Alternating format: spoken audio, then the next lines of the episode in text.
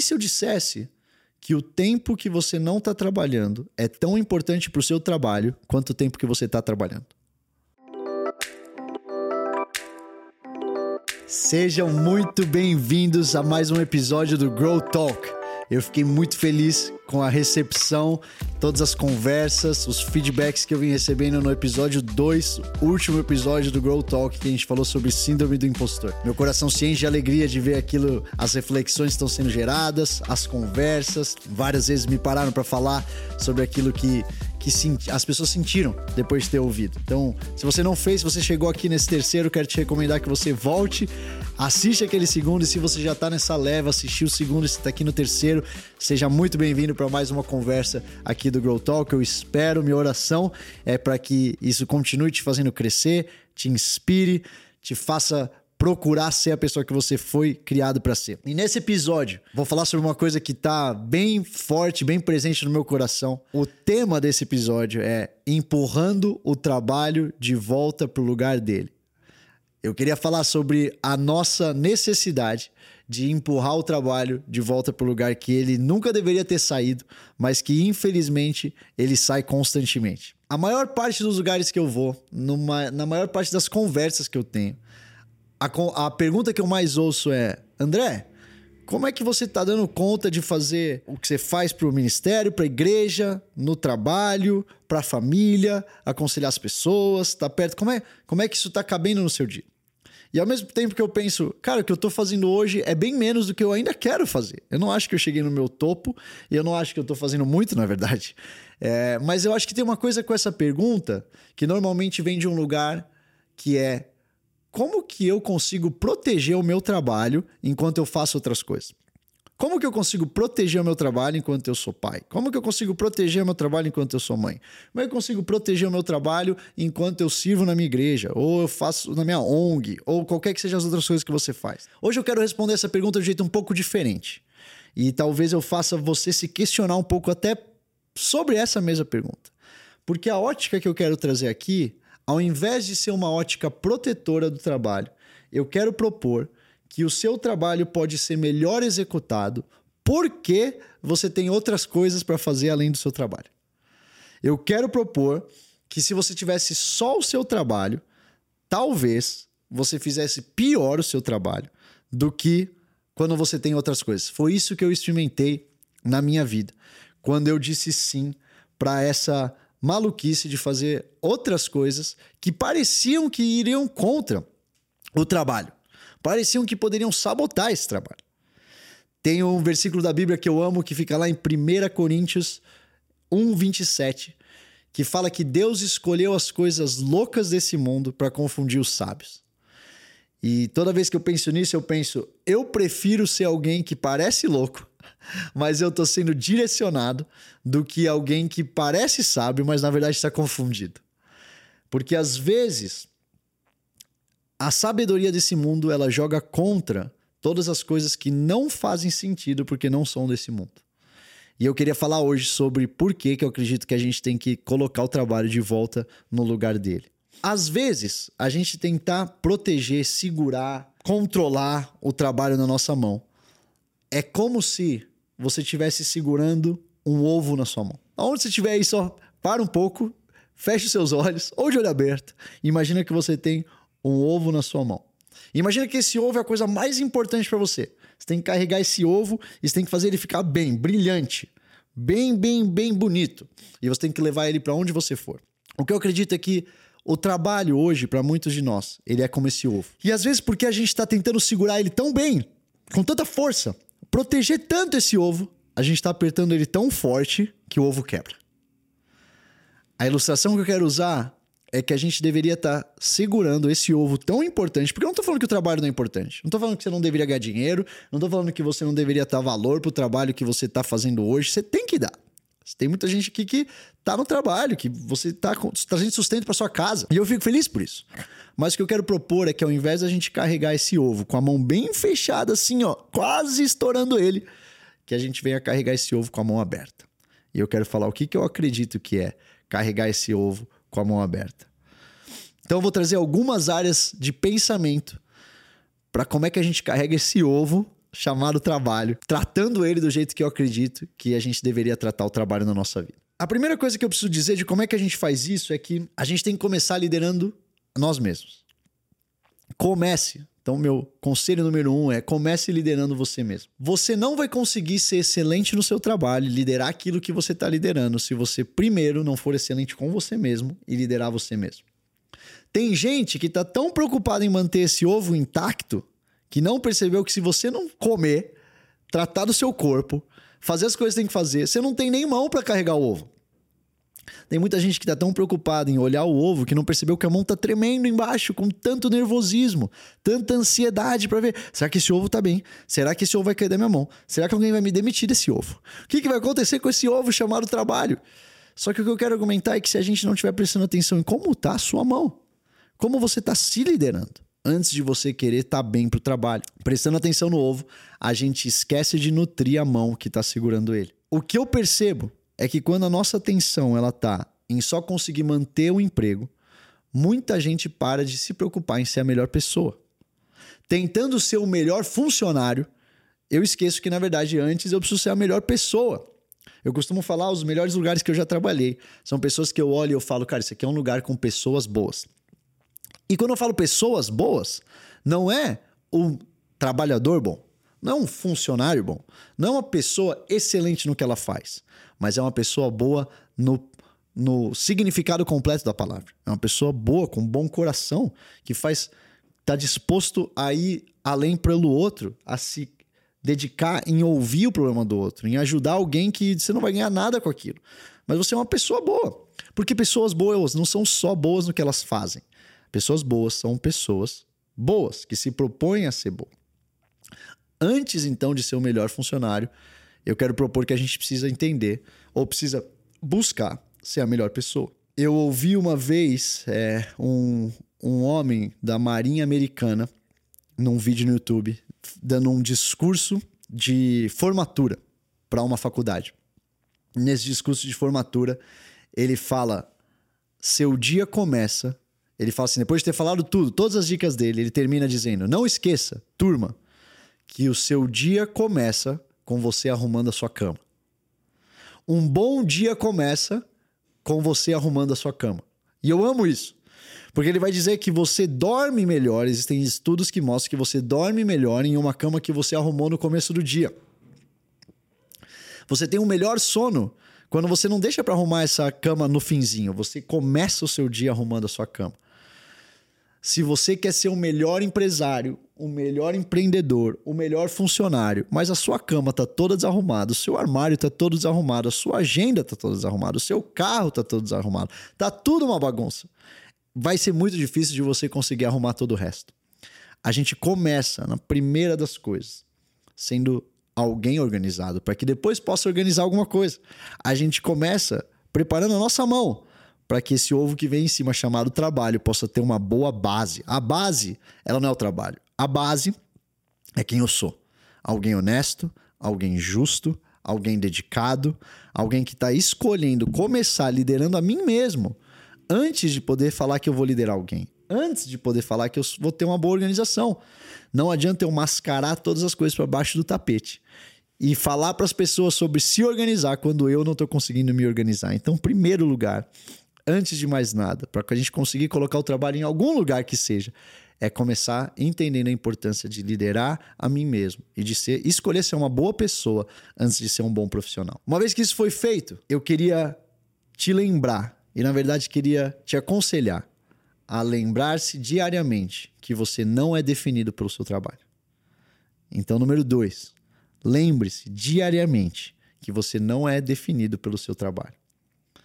Uma vez eu ouvi uma frase de um pastor e eu levo essa frase comigo no coração, eu e a Gabi, minha esposa, que é: Viva sua vida com pés descalços e mãos abertas. Ele dizia. Pés descalços vão garantir que você não está jogando caco de vidro num caminho que você precisa voltar, que você pode precisar voltar um dia. Mãos abertas vão garantir que aquilo que está na sua mão não te tem, mas você tem o que está na sua mão. Isso pode ser um carro, isso pode ser um apartamento, isso pode ser é, uma roupa legal, isso pode ser, adivinha o quê?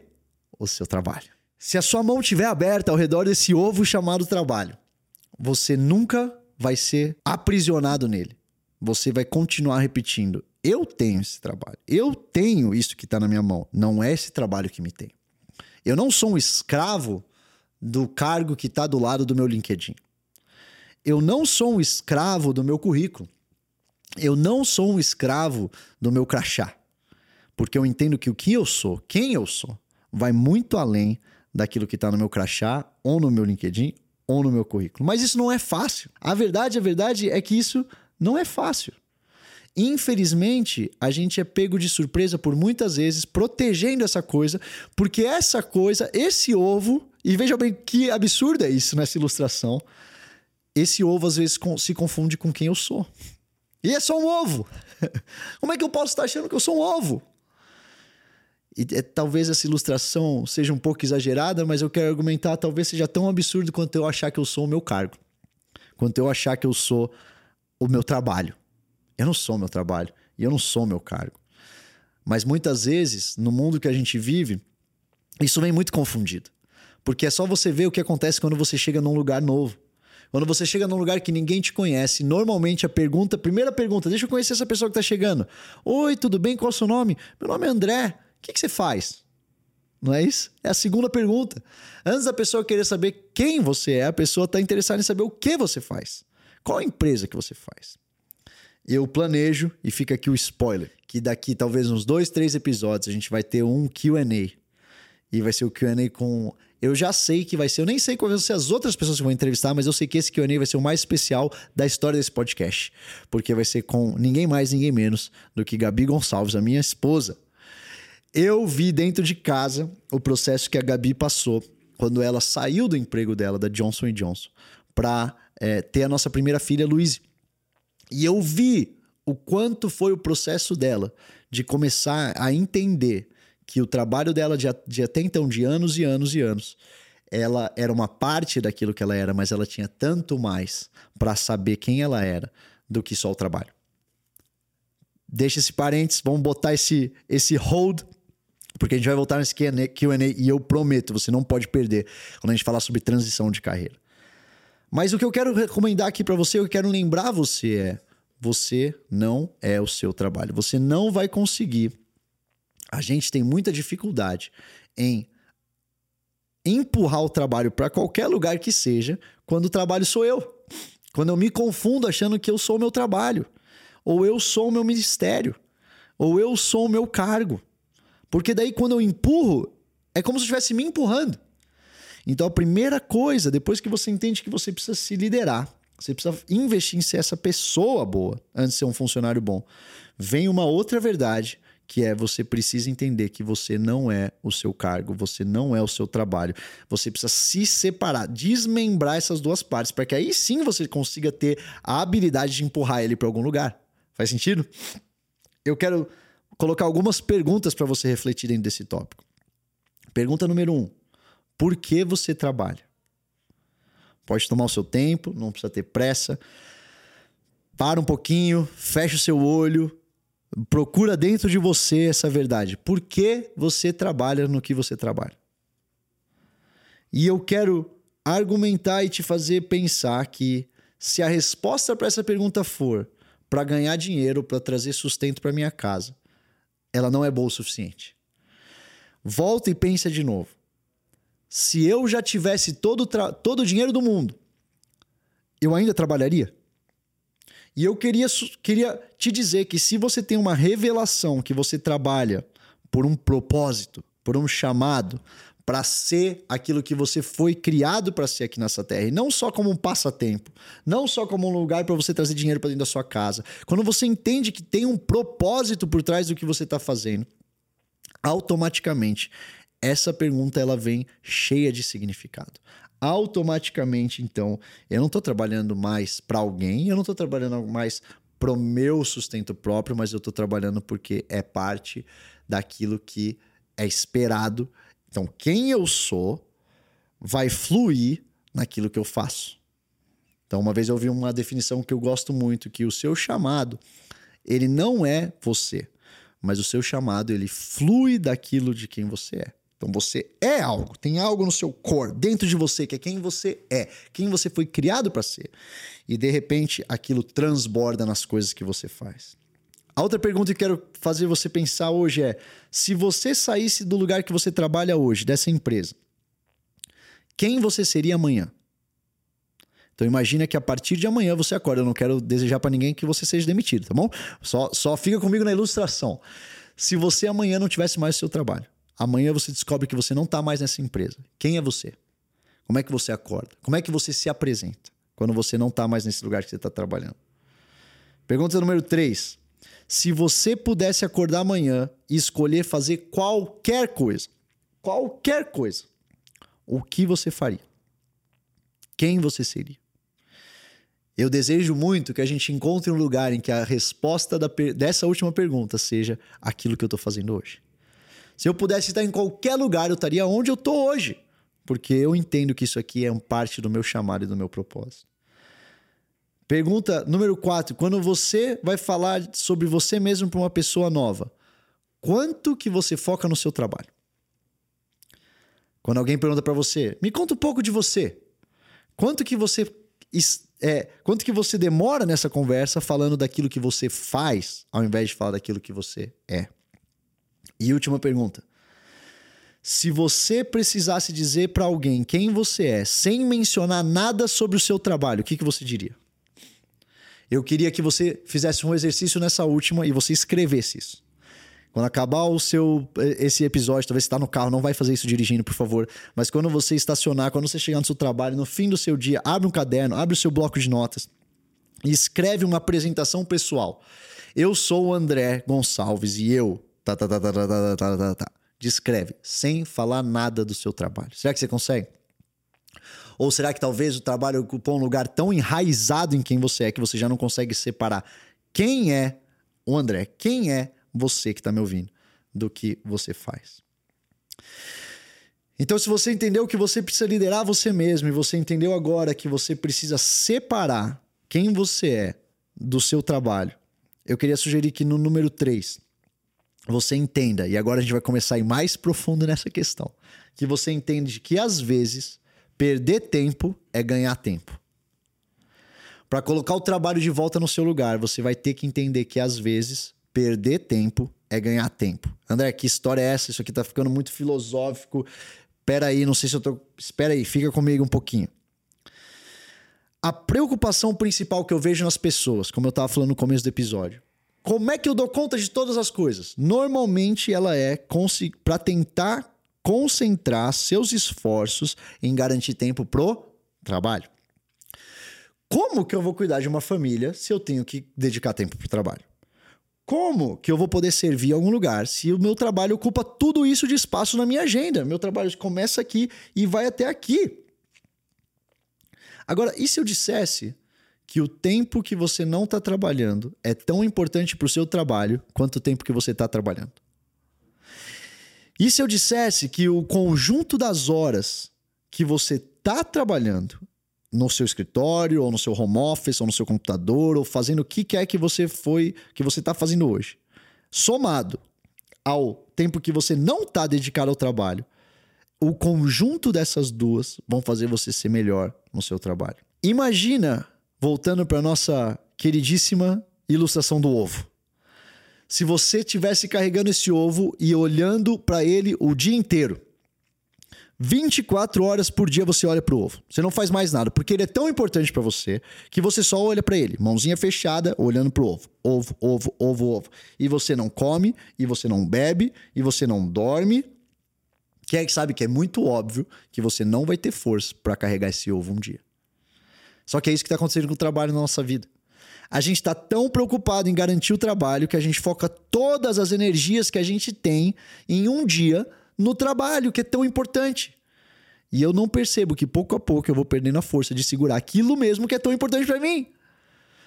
Aquilo mesmo que é tão importante para eu continuar fazendo, eu vou perdendo as minhas forças, porque eu não consigo depositar hora nenhuma do meu dia em nada, a não ser ficar olhando pro ovo, a não ser ficar botando toda a minha energia naquilo. Uma vez eu ouvi uma definição que eu gostei muito de uma história que falava quanto a gente, como ser humano, nesses últimos nas últimas décadas, perdeu algo que, que é, é o estudo que eu, que eu vi chamava de não tempo, o não tempo.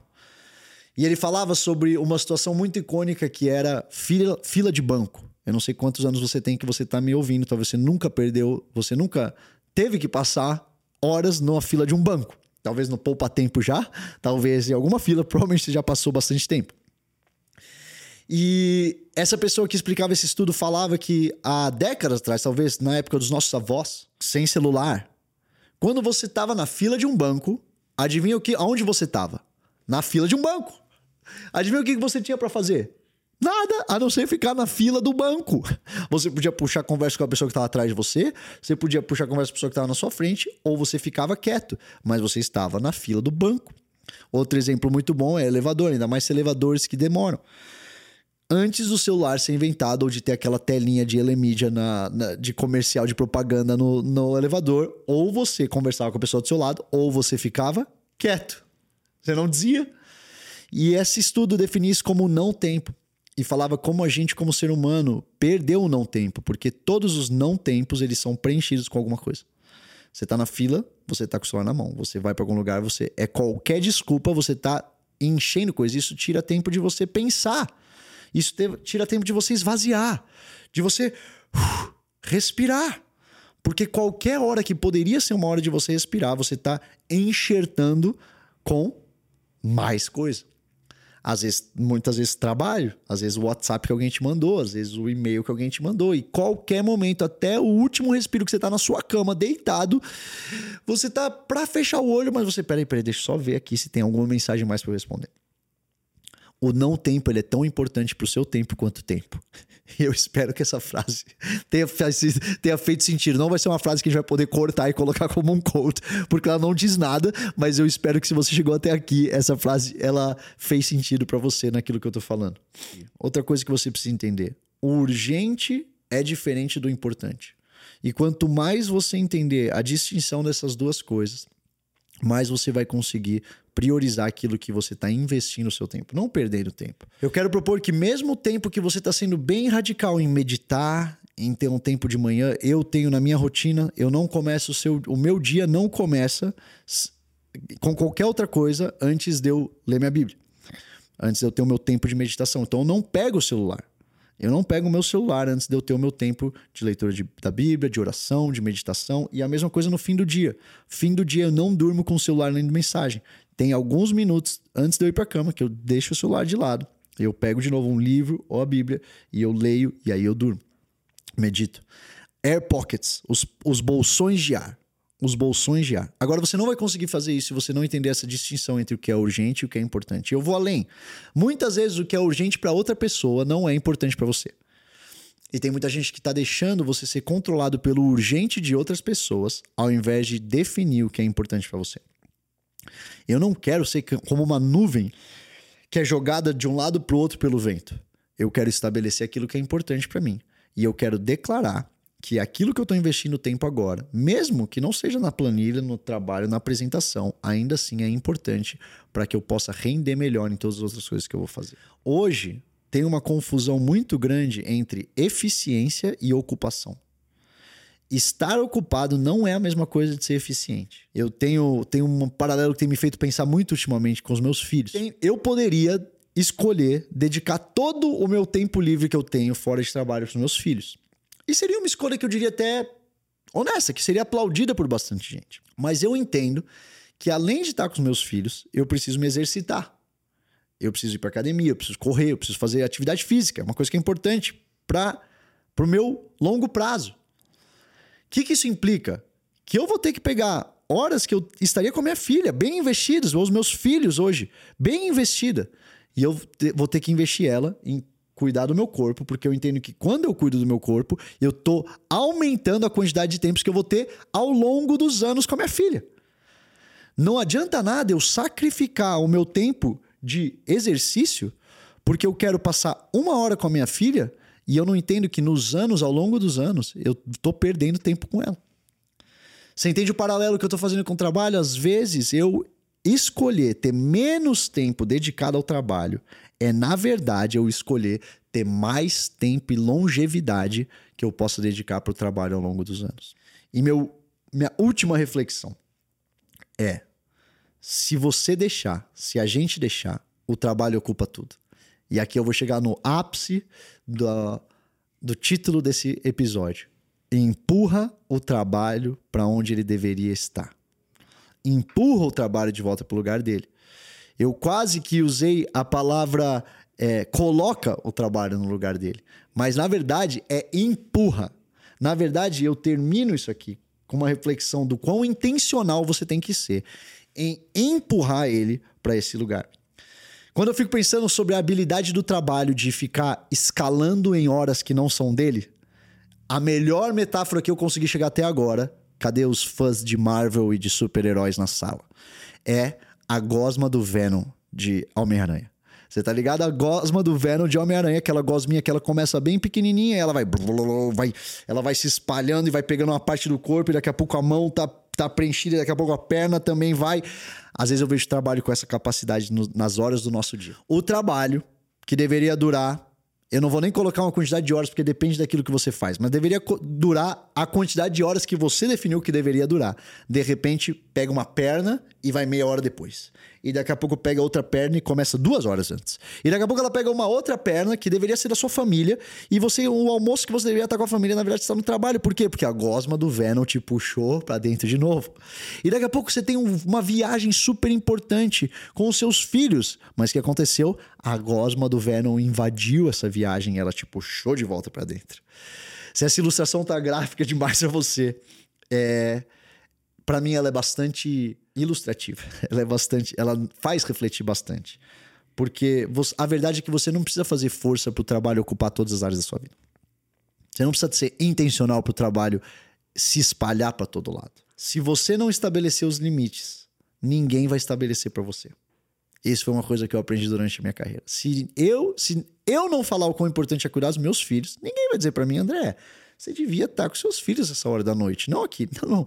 Se isso é importante para mim, sou eu que estabeleço esse limite. Não é alguém que vai estabelecer isso para mim. Eu não posso reclamar do meu trabalho, porque o meu trabalho ocupou esse lugar se eu nunca estabeleci o limite eu mesmo. Tudo, então, vai começar nesse processo. Por isso a gente fez o caminho que a gente fez nesse episódio. Se separando do trabalho entendendo a pessoa que eu sou, entendendo a pessoa que eu sou que não é definida pelo trabalho, mas que é uma que flui da pessoa, o trabalho flui da pessoa que eu sou. E você entender quem você é sem o trabalho. Você entendeu por que você trabalha. Você entendeu que você não é definido por isso. Depois você entendeu de fazer talvez uma gestão do seu tempo naquilo que você está investindo o seu tempo em fazer. Agora, por último, e talvez o mais importante que eu tenho para sugerir nesse episódio, como resposta àquela pergunta que tanto me fazem, é: abre o ouvido para isso. Você precisa das coisas que te assustam porque parece que essas coisas vão fazer você se distrair do trabalho, ou parece que essas coisas vão fazer você render menos do trabalho, ou parece que essas coisas vão fazer você não dar conta do seu trabalho. Mas eu quero argumentar nesse episódio que você precisa das outras prioridades da sua vida para que o trabalho ocupe o lugar que ele deveria ocupar. Hoje, sendo pai, sendo marido, sendo pastor, liderando pessoas, aconselhando pessoas, tendo pessoas que me procuram pra, por conselhos, eu digo, essas outras coisas, elas são tão importantes, porque elas me ajudam a fazer com que o trabalho fique no lugar dele. Imagina essas caixinhas. Imagina o conteúdo da gosma do Venom que está tentando voar para dentro das outras caixinhas, mas se eu tenho algo tão pesado, e quando eu digo pesado, eu digo no bom sentido, tão importante para mim, que não deixa essa caixinha invadir as outras, eu estou colocando até aqui eu consigo ir. Até aqui eu consigo que o trabalho vá. Aqui é uma caixinha muito importante para mim. Aqui é outra caixinha muito importante para mim. E o trabalho vai ter que ficar no lugar dele. Eu converso com muitas pessoas que são pessoas que talvez estão solteiros, que moram sozinhos e que ainda não têm uma família, ainda não são pais, não são mães e que estão num lugar em que o trabalho ocupa praticamente todo o dia dele, não tem um, um outro envolvimento, não tem, não, não tá servindo na igreja ou não está é, dedicando o seu tempo livre para ONGs ou para fazer trabalho comunitário. E são pessoas que eu vejo quão facilmente conseguem levar para esse lugar de o trabalho ocupa todo lugar na minha vida. Por quê? Porque não tem outras coisas ocupando o lugar para empurrar ele de volta. empurrar ele pro lugar. Vocês estão, vocês estão acompanhando isso? As coisas que eu tô adicionando à minha agenda, elas estão me ajudando a empurrar o trabalho pro lugar dele. Eu lembro quando eu fui convidado para uma dessas atividades que eu, que eu faço hoje. E na hora que eu fui convidado, a preocupação que me, me veio foi: eu olhei para minha agenda e eu falei: peraí, isso aqui não cabe na minha agenda. Se o meu trabalho está ocupando meu dia todo, eu não consigo dividir essas horas do dia com outras coisas, porque isso aqui está ocupando meu dia inteiro. E é importante que você entenda que quando eu decidi dizer sim, porque eu sentia que aquele sim era o sim que eu tinha que dar, eu não reduzi pela metade a carga horária que eu tinha naquele lugar, mas eu descobri a habilidade que o tempo tem de ser flexível às prioridades que você coloca. O tempo, e eu falava isso outro dia para um líder que está aqui junto comigo, o tempo ele consegue ser muito mais flexível do que você imagina quando você impõe as suas prioridades sobre eles e não você só reage aos minutos que estão passando no relógio. É igual aquela sensação que a gente tinha quando a gente estava na sala de aula, que a gente ficava esperando o tempo da sala de aula passar, o professor terminar, olhando para o relógio. Você já teve essa. Provavelmente você já teve essa situação. O que acontece? o tempo tem uma capacidade de passar num horário diferente. Não é? Se você está olhando para o relógio, o tempo está passando mais devagar do que se você não olha para o relógio. A, o mesmo conceito se aplica aqui. O tempo vai continuar passando, mas existe uma subjetividade do que você está fazendo interferir na velocidade desse tempo passar ou na quantidade de coisas que você consegue fazer nesse tempo. Porque daí eu disse sim para esses desafios. E aí eu comecei a ver a agenda sendo moldada em função das prioridades que eu estabelecia e não reagindo na prioridade de alguém que não era eu mesmo estabelecendo. E hoje eu percebo quanto eu consigo me esticar. Hoje eu percebo quanto eu consigo estar tá mais disponível, me esticando para as coisas que eu tenho que fazer. E eu vou terminar com quatro benefícios que hoje eu vejo do fato de eu ter outras coisas muito importantes no meu dia que empurram o trabalho de volta para o lugar dele. Número um, isso faz com que o meu trabalho não escorra para as outras áreas e ele ocupe só o, o espaço tanto de tempo como de mente que deveria ocupar no primeiro lugar. Número dois, ele faz com que eu tenha que ser muito intencional em cada hora que eu tenho no meu trabalho, no meu escritório. Eu não posso me dar o luxo de não ser muito intencional com cada minuto do meu dia. Eu não posso me dar o luxo de passar um tempo só é, jogando conversa pro ar ou fazendo nada. Porque eu fico lembrando, às vezes, da época que eu era estagiário, a época que eu tava no trabalho e eu não tinha tantas obrigações, tantas coisas que eu tinha que fazer na minha vida. E eu lembro que, às vezes, tinha dia que eu, ah, cara, não sei, não tá rendendo muito, eu não tô recebendo muita coisa aqui de, de demanda no meu chefe, então eu vou, sei lá, vou, vou ficar aqui vendo site, vendo internet, vendo Instagram. E eu comparo com hoje. E sabe qual é a grande diferença? Tem dias que não tem tanta coisa para fazer, né? Que todos os dias, no trabalho especificamente, né? Mas quando eu chego, nesses momentos, automaticamente vem na cabeça todas as outras coisas que eu tenho que fazer. Todas as outras mensagens que eu tenho que responder. O tempo que eu poderia estar com a minha família. E eu penso, eu não posso desperdiçar esse minuto. Se eu tô esse minuto aqui no meu trabalho, eu tenho que ser o mais eficiente possível. Não ocupado, mas o mais eficiente possível. Terceiro benefício. Ele faz com que o resto do meu dia tenha que ser bom. O que eu tô falando com isso? Várias vezes eu tô voltando para casa do trabalho e eu tô frustrado. E eu tô com a cabeça quente. E eu tô muitas vezes estressado. E quando eu tô para entrar na porta da minha casa, eu respiro bem fundo, faço uma oração, boto um sorriso no rosto e entro para brincar com os meus filhos. Por quê? Porque os meus filhos não estão nem aí se o meu chefe foi legal comigo ou não. Os meus filhos não estão nem aí para a crise que deu no meu trabalho, para conversa de aconselhamento que não deu certo, para pessoa na igreja que está frustrada. Meus filhos não querem saber, meus filhos querem o pai deles brincando com eles. E quando eu tenho figuras múltiplas que eu represento, eu preciso estar tá bem para todo o meu dia. Meu dia pode ter sido a pior versão do meu dia que poderia ser até às seis e meia quando eu chego em casa para dar banho dos meus filhos. Ali eu decido. Agora a próxima parte dos meus dias vai ser bom porque eu tenho pessoas que estão esperando por mim e esperando que eu seja o pai delas. Só isso. E por último, eu ter outras coisas importantes na minha vida me lembra o que realmente importa. Elas ajudam a colocar problemas e conflitos em perspectiva quando eles parecem enormes. Essa semana mesmo, eu estava no trabalho com uma situação muito difícil, estressante. Em determinado momento do meu dia, eu respirei e eu pensei no fim do dia com os meus filhos. E eu respirei e eu pensei na, no fim de semana que eu teria e nas coisas que eu veria e nos milagres que eu testemunharia. E aquilo de repente me ajudou a colocar as coisas em perspectiva. Aquele problema era grande, aquele problema tinha muita, muito desafio, muita coisa que eu precisava lidar, mas ele não era o fim do mundo. Ele era só um problema que iria ser resolvido. E eu não ia deixar ele ocupar um espaço maior do que um problema a ser resolvido, porque as outras coisas da minha vida precisavam que eu show up, precisavam que eu aparecesse, que eu comparecesse. Eu espero muito que isso tenha falado com você.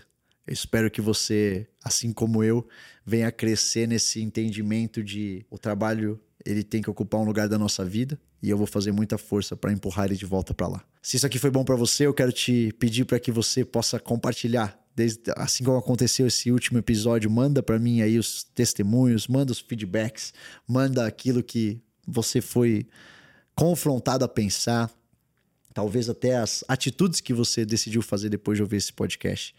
Isso aqui foi muito bom para você, compartilha aí nos seus stories, manda para mais gente, manda para as pessoas que precisam ouvir, que você sabe que precisa ouvir isso aonde você estiver. Valeu, galera. Deus abençoe vocês, que vocês continuem nessa rota de crescimento para ser aquela pessoa que você foi criado para ser. Let's go!